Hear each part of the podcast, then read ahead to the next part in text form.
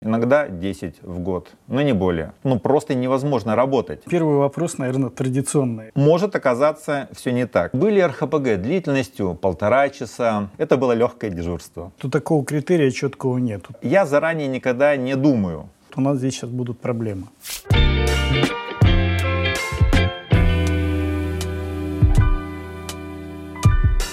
Дорогие друзья, уважаемые коллеги, мы снова находимся в желтой студии, и у нас сегодня гость Олег Юрьевич Орлов, э, ГБУС Елизаветинская больница, или больница Святой Елизаветы, как правильно? Есть длинное название, есть короткое. Если говорить коротко, то это Елизаветинская больница, а так, конечно, СПБ ГБУС, э, больница Святой Преподобной Мученицы Елизаветы. Олег Юрьевич. Так что не, за, не, не запаривайтесь, называйте Елизаветинская больница. Коротко и ясно. Ну, так, чтобы понимать э, тему дальнейшего разговора и так, нашего такого направления разговора, это, по-моему, одна из мощнейших э, больниц экстренной помощи в городе Санкт-Петербурге. Насколько знаю, их, по-моему, три или четыре, да? Э, да, наша больница является больницей э, скорой помощи, и по профилю э, таких больниц у нас три. На севере города это наша Елизаветинская больница, на э, восточной части города Александровская больница и на э, юго-западной части это э, 26-я больница.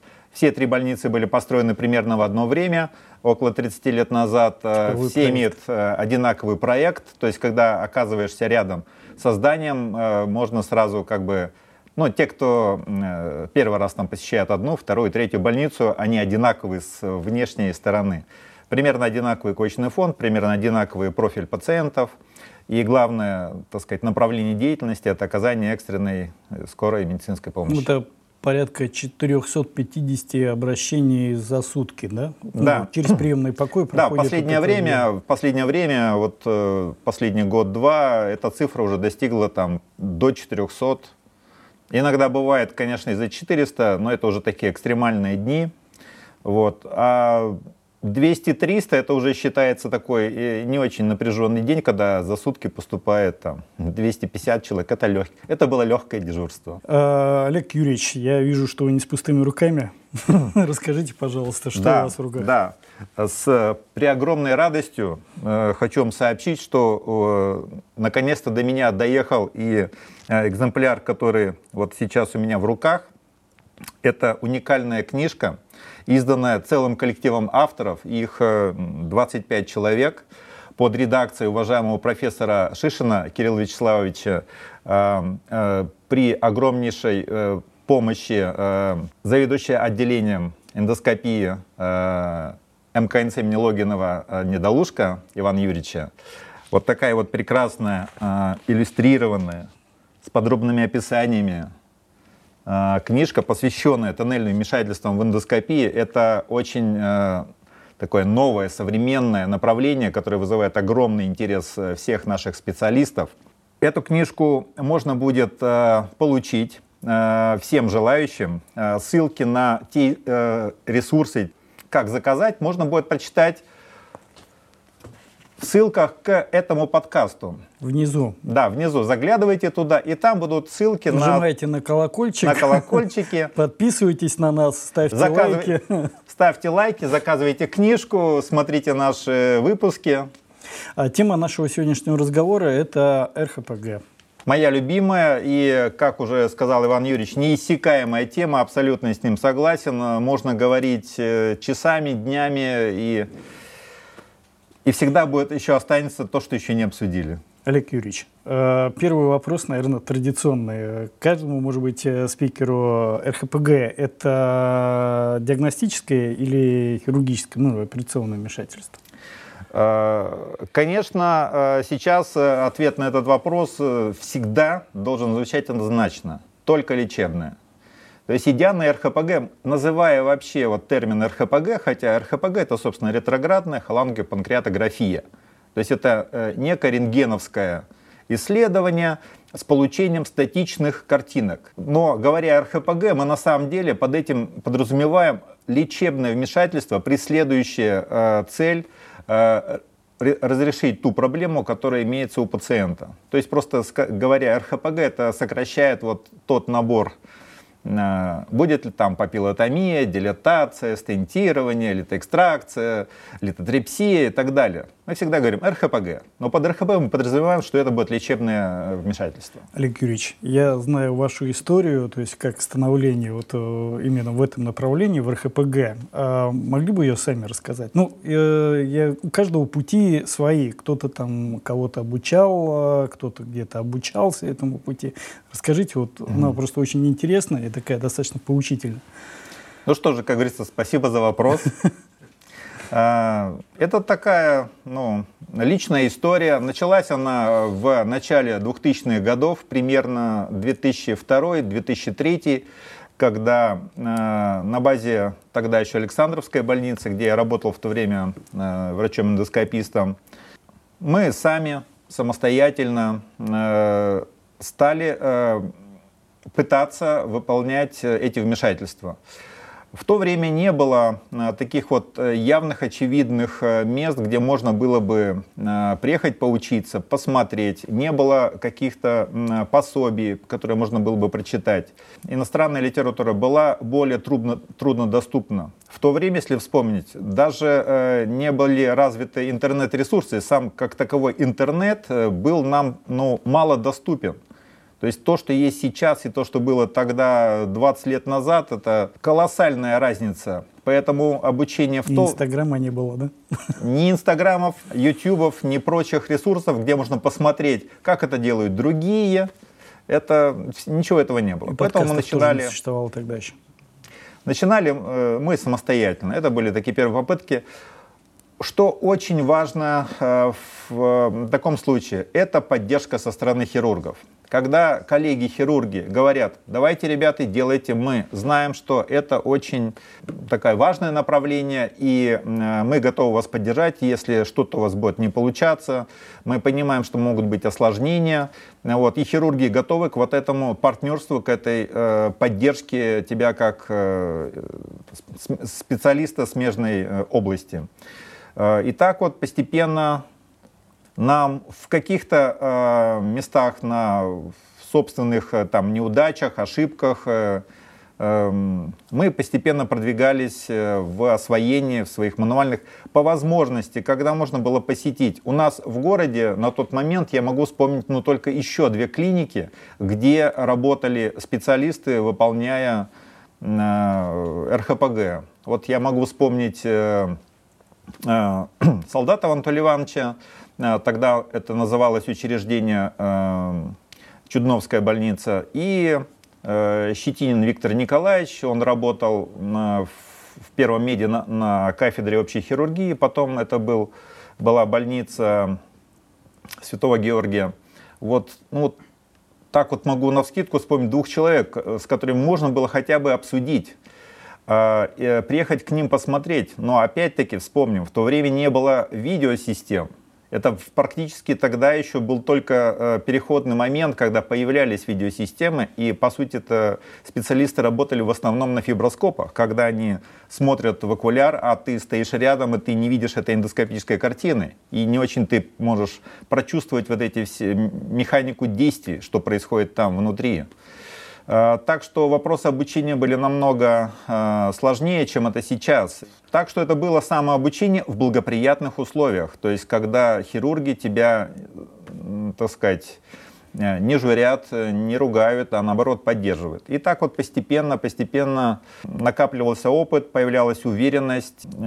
И вот уже с 2000 2005 года, когда я перешел работать в Елизаветинскую больницу, стал возглавлять отделение эндоскопии, в год выполнялось, там был доктор, который выполнял РХПГ, но количество этих РХПГ было ну, около иногда 5 в год, иногда 10 в год, но не более. А, сейчас мы выполняем а, около 200-250 э, до 300 бывает вот э, количество РХПГ. Причем, если посмотреть по годам, это такой плавный рост. Плавный рост. Э, это не значит, что вот профиль пациентов менялся. Это менялась уверенность в возможности этой технологии. Это в первую очередь хирурги. У нас три в больнице, три хирургических отделения общего профиля. Э, пациентов достаточно много поступает. И их профиль, что сейчас, что 10 лет, что 20 лет назад, он примерно один и тот же. Просто раньше их больше оперировали открытым образом, а тут стали оперировать таким образом. Так что история моего становления как специалиста, она такая вот, э, ну, уникальная, несколько уникальна в том, что я в основном как-то формировался, развивался самостоятельно. Поэтому на многие вещи у меня вот такой собственный взгляд. Э, ну, это очень важное такое вот мнение. Я даже объясню почему. Потому что я в то время тоже, как вот э, молодой доктор, который начинал учиться, но мне немножко повезло больше, вот, э, поскольку я уже попал в то учреждение, где подобные вмешательства выполнялись, и я уже как бы так, ну, уже был в период обучения, когда уже была цифровая техника и все остальное. Про вот Олега Юрьевича я запомнил то, что он выискивал вот эти вот книжки, их доподлинно изучал, и, собственно говоря, вот дальше вырос Э, такого специалиста большого. А, Олег Юрьевич, давайте тогда пойдем к основной теме и ну, обсудим с вами вопрос уже не каса э, касательно РХПГ. Да? Начнем, угу. наверное, с канюляции, то есть именно, скорее всего, с вопросами трудной канюляции.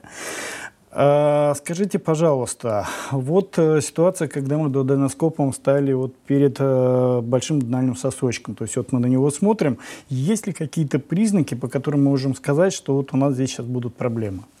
Вот э, сказать, что будут проблемы, наверное, так трудно сказать. Прежде всего хочу сказать, что соски, большой дудональный сосок, бывают очень разные. То есть анатомически это может быть и 5-сантиметровая вот такая колбаса со, с множеством складок, буквально как шарпей. А может быть 5-миллиметровая пипка. И всякие э, промежуточные варианты. Могут быть вот такие вот э, буквально S-образные. Совершенно разные, анатомические, они могут быть какие угодно. И поэтому под э, вот эту вот э, момент канюляции подвести какие-то стандартные приемы очень сложно, потому что соски анатомически очень разные. А, сказать, что вот мы встали, э, спозиционировали эндоскоп, желательно, конечно, это на короткой петле сделать, есть специальные приемы для того, чтобы эндоскоп установить в такое положение. А, но иногда это бывает э, невозможно, не удается, и приходится стоять на длинной петле. Это менее э, удобно, менее стабильное положение, но это вынужденное положение, в котором мы вынуждены работать. Такое может быть. Как бы он, э, сосок, не выглядел благоприятно, и ты думаешь, вот сейчас все будет очень быстро и просто, может оказаться все не так оно может не получаться. Поэтому э, я заранее никогда не думаю, э, что это будет легко, это будет быстро, никогда не... Э, я никогда не говорю, зайдя в 90-перстную кишку, о, это там на 5 минут. Вот никогда. Потому что ты, вот начав свои действия, там, канюляции и так далее, ты можешь вот столкнуться с трудностями, которые тебя поджидают, и анатомия, Прежде всего, выход э, двух протоков, желчного и панкреатического. Все знают, что панкреатический у нас на 3 часа справа, э, желчный проток у нас на 12 часах. В жизни может оказаться вообще как угодно, вот эти вот протоки выходят вот совершенно по-разному. Может оказаться желчный внизу, панкреатический вверху, может быть вообще по-разному. То есть в пределах вот этого соска э, ориентация вот этих вот протоков может быть какая угодно. При этом, а, как правило, бывают очень редкие варианты, когда они отдельно выходят в нативном соске, без, э, в случае, когда не было операции, не было папиллотомии, но это очень редкие случаи, когда они вообще отдельно. А так всегда они выходят одним устьем. Ну, то есть я понимаю, что такого критерия четкого нет. То есть вы как, как ко всей вот канализации, то есть, ну, грубо говоря, находите, что может, могут быть возникнуть какие-то проблемы. Да, то есть вот просто по внешнему виду сказать, что это трудный сосок или это легкий сосок, это нельзя. Единственное, что я могу сказать, если я вижу большой сосок, вот что-то такое большое, выбухающее сюда в просвет, это всегда проще. Угу. Вот для меня это всегда проще. То есть ты понимаешь, что тут достаточно мяса, которое ты легко можешь разрезать. Да. Ты, у тебя гораздо э, свободнее э, твои действия могут быть. Потому что есть э, толщина ткани, когда ты не боишься провалиться в забрешенное пространство. Вот это влияет как-то на выбор инструмента, которым вы будете канюлировать? Нет, э, набор инструментов всегда один, всегда стандартный. А для первичной канюляции я использую сфинктератом. Я не использую канюлю, э, хотя эргономически канюля, может быть, чуть э, легче канюлирует. Может быть, есть такой момент. Но я сразу использую сфинктератом, в который уже вставлен предварительно проводник. То есть, заводя инструмент в канал э, эндоскопа, э, проводник уже находится внутри катетера. С тем, чтобы э, экономить время, не надо вводить, сначала канюлировать, а потом вводить проводник. Проводник уже находится внутри сфинктератома. То есть канюляция осуществляется при помощи сфинктератома и проводника, да? То есть да, стандартный вариант. С, э, с сфинктератомом и установленным э, внутрь сфинктератома проводником. Проводник может э, э, помогать нам канюлировать. То есть если мы зашли кончиком э, инструмента в сосок, э, дальше вот просто продвигая катетер, мы чувствуем, что он не идет, мы можем э, продвинуть проводник немножко вперед. И вот этим уже кончиком, гибким, гидрофильным, скользким, он может э, вот, э, пройти вот этот вот э, участок интермурального отдела, то есть нам помочь преодолеть вот, вот Вы не используете вот такой вариант, так называемый чисто вот проводничковый, ну, как, как канюляция. То есть, грубо говоря, когда мы подходим по пилотовому кустью, да, и дальше проводничком канюлируем. Вы все-таки больше по пилотовому, я знаю, да? Ну, и так, и так. То есть ты двигаешь и... Э, ну, комбинированный такой конечно, метод, да. но по большей части... Конечно, ты катетер. пробуешь продвинуть. Вот главное, это ты видишь, что ты заводишь в устье протоков. Угу. Это общая ампула. А дальше-то идут, они расходятся на, два, на две протоковые системы, панкреатическую и желчную. И ты не можешь точно сказать, куда, в какую сторону у тебя. И, как я сказал, они анатомически могут быть очень по-разному сориентированы. Как понимаете, что вы находитесь в панкреатическом протоке или же в холедохе? Ну, во-первых, у нас э, э, оценка, э, удается ли нам глубокая канюляция. Это очень легко ну, понять, почувствовать. То есть мы прошли, там, на, достаточно легко. Это происходит не за счет вот, прикладывания усилия к э, инструменту, а такое достаточно легкое проникновение. Вот оно буквально ощущение вот э, проникновения, что ты прошел. Э, как я сказал, и катетером, и проводником. Ну, проводником прежде всего. Если проводник пошел, я вот могу сказать, что наблюдая за онлайн-операциями э, у того же вот моего друга и коллеги Ивана Юрьевича, я заметил, что э, у него э, движение инструментов, в том числе продвижение проводника, он предпочитает делать сам. То есть он своими руками, вот держа эндоскоп, он сам же и двигает проводник. У себя в операционной я это доверяю ассистенту. Ассистентом, как правило, выступает либо медсестра, либо второй доктор. Тут угу. как бы не принципиально вот, я говорю, проводник вперед, ассистент двигает. Иван Юрьевич двигал бы сам. Но я вот, э, взаимодействуя с ассистентом, э, э, продвигает проводник. И ассистент говорит, не идет. И я сам вижу, что вот движение проводника выталкивает катетер. Это значит, он упирается в препятствие. Значит, наш мы не проходим. И вот маневрируя, манипулируя инструментом. Э, подъемником, мы, так сказать, ищем то положение, пытаемся предугадать ход протока с тем, чтобы туда все-таки проникнуть. Прежде всего, продвигая проводник. Да, действительно, потому что проводник более тонкая структура, чем угу. катетер. Вот, пытаемся нащупать э, проход э, в какую-то протоковую систему. Какую-то, потому что нам, конечно, как правило, нужен желчные протоки. И все знают, что э, легче-то попасть в панкреатические, потому что они отходят под более таким прямым углом, а желчные под более острым. Но это уже, так сказать, за стенкой 12-перстной кишки, а на уровне соска, то есть на уровне вот этого интрамурального отдела, тут такой особой э, ориентации как бы нету. Тут приходится вот это немножко так вот нащупывать и искать. Так вот, э, э, что мы делаем, когда мы понимаем, что мы туда проникли? Мы это понимаем э, по проводнику. Когда ощущение проникновения произошло, э, ассистент, в моем случае, вот я говорю, проводник вперед, ассистент двигает э, проводник, под рентгеноскопией смотрим, куда идет проводник. Угу.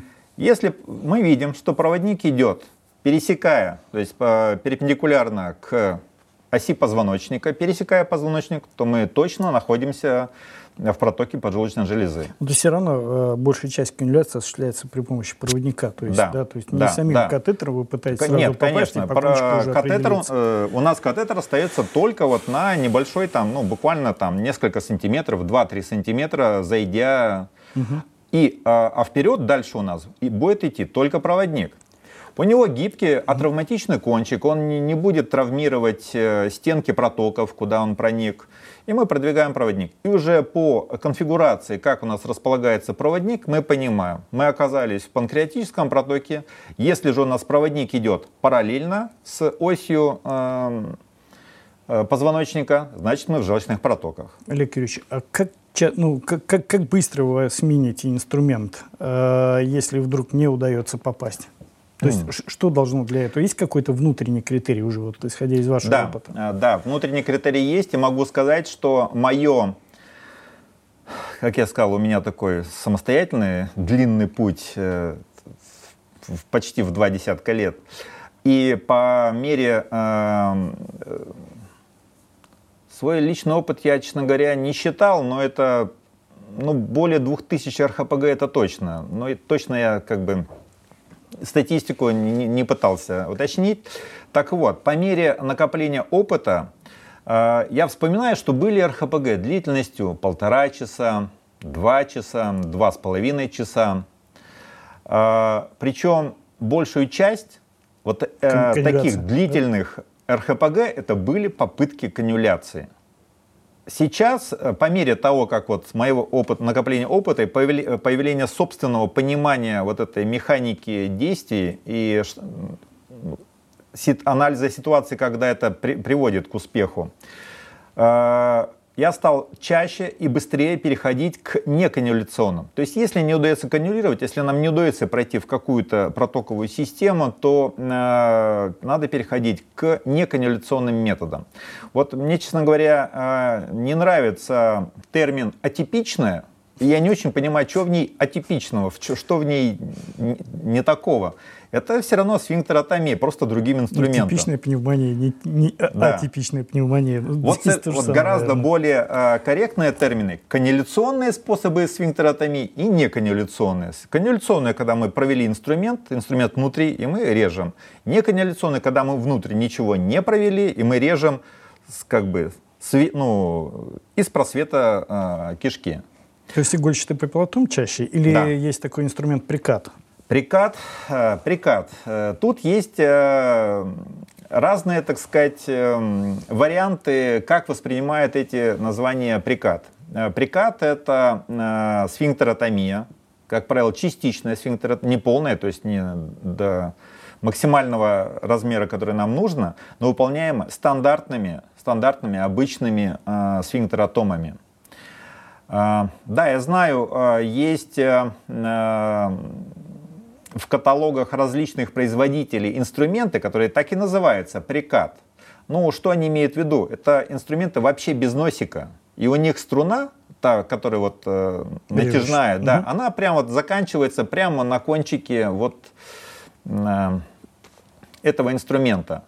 Э, я никогда не работал такими инструментами, и мне представляется, вот, вот такие инструменты, они просто бесполезны, они не нужны. Потому что ими ну, просто невозможно работать на мой взгляд. И наличие таких инструментов э, в перечне э, э, производителей мне представляется это просто маркетинговый такой прием, что вот у нас с, с длинными носиками, вообще без носиков, а вот этим мы назовем прикат. Это просто иметь, ну, типа, демонстрировать линейку инструментов, но на самом деле никакого практического значения вот эти инструменты не имеют. А вот с точки зрения действия прикат – эта ситуация, хорошо, я объясню, что, что я подразумеваю под, э, на основании своего понимания и тех источников, которые я читал. Прикатом называется ситуация, когда мы делаем папиллотомию частичную, стандартным сфинктеротомом, стандартным, с нормальным носиком, с обычным. В ситуации, когда, например, мы э, смогли получить э, доступ в панкреатический проток, мы проводим проводник, и мы видим, что мы в панкреатическом протоке. И вот из этого положения, а поскольку мы канюлировали сфинктеротому, у нас уже как бы режущая часть находится прямо здесь, с небольшим натяжением струны. Мы производим частичную сфинктеротомию, это можно называть версунготомия, потому что у нас он находится в сторону версунга протока. При этом мы все равно направление режущей струны будем выдерживать как бы вертикально вверх, то есть вдоль вот этой... А, Проводничок помогает вот в этой ситуации, нет? Проводник, а, проводник нам э, сохраняет доступ в проток, и он как бы остается там постоянно угу. в ходе вот этого. Это частичная папиллотомия. Это э, также это можно назвать папиллотомия доступа. А, Папиллотомия доступа, именно такой термин и встречается а, в литературе. Есть ли у вас, ну, один из, э, скажем так, грозных осложнений вот на этом этапе э, РХПГ, да, хирургическое вмешательство, э, при выполнении ПСТ, помимо панкреатита, есть еще вариант развития перфорации. Есть ли у вас какие-то свои вот рекомендации относительно этого повода? Перфорация, наверное, такой самый неприятный самое грозное осложнение, которое может встречаться. Но э, и э, в моей практике они тоже встречались. Нет хирурга, который чтобы что-то делал, да и не было да. осложнений. Ну, конечно, э, нет осложнений только у тех, кто, кто ничего не делает. делает да. Могу сказать, что э, в нашем случае у меня таких случаев было четыре. Четыре случая, когда в ходе нашей манипуляции мы видели, что в верхней части разреза там что-то уже такое не очень похожее на заднюю стенку протока, а что-то такое несколько более глубокое. Либо, когда мы, вводя контраст, э, считая, что мы находимся внутри э, желчного протока, видели, что контраст расплывается по брюшной mm-hmm. полости. Тогда ты понимаешь, что у тебя просто инструмент вне. Вот. Э, во всех этих четырех случаях которые, когда мы выявляли это прямо в ходе нашей манипуляции, э, их удавалось э, консервативно. То есть без хирургического... Просто лечение или что-то дополнительно использовали? Обязательно стентирование протока, обязательно клипирование. Чем? Клипсами. Ну, то есть вы клипировали вот эту часть, да. Э, где видимую, ды, вот эту видимую часть, они, не, они были небольшими. Это были буквально там 2, 3, 5 миллиметра. Это небольшой дефект. Есть некоторые табу, скажем так, у врачей-эндоскопистов на клипирование в этой зоне, потому что там уже верстунгов проток находится. Ну и еще есть одна байка, это рубцевые структуры, которые могут развиваться после клипирования. Это как-то повлияло у этих пациентов на решение? Нет, нет. Э, вот эти четыре случая, которые э, имели такие вот э, сложности, они благополучно завершились, и пациенты поправились и были выписаны с выздоровлением. Хирургическое вмешательство не потребовалось. Олег Юрьевич, спасибо тебе огромное. Мы вот заняли такую достаточно серьезную тематику на сегодняшний день. Ну, я так Это понимаю, большая, огромная, неисчерпаемая Об этом можно тема. разговаривать. А у каждого из специалистов есть свои собственные так называемые лайфхаки. Дорогие Дорогие друзья, подписывайтесь на нашу желтую студию, на подкаст Эндобайки Шоу. Э, ставьте колокольчик себе напоминание. И заказывайте, заказывайте эту прекрасную книжку. книжку. Э, Читайте, изучайте. Да. И мы с вами до следующих встреч. До новых встреч. Олег Юрьевич.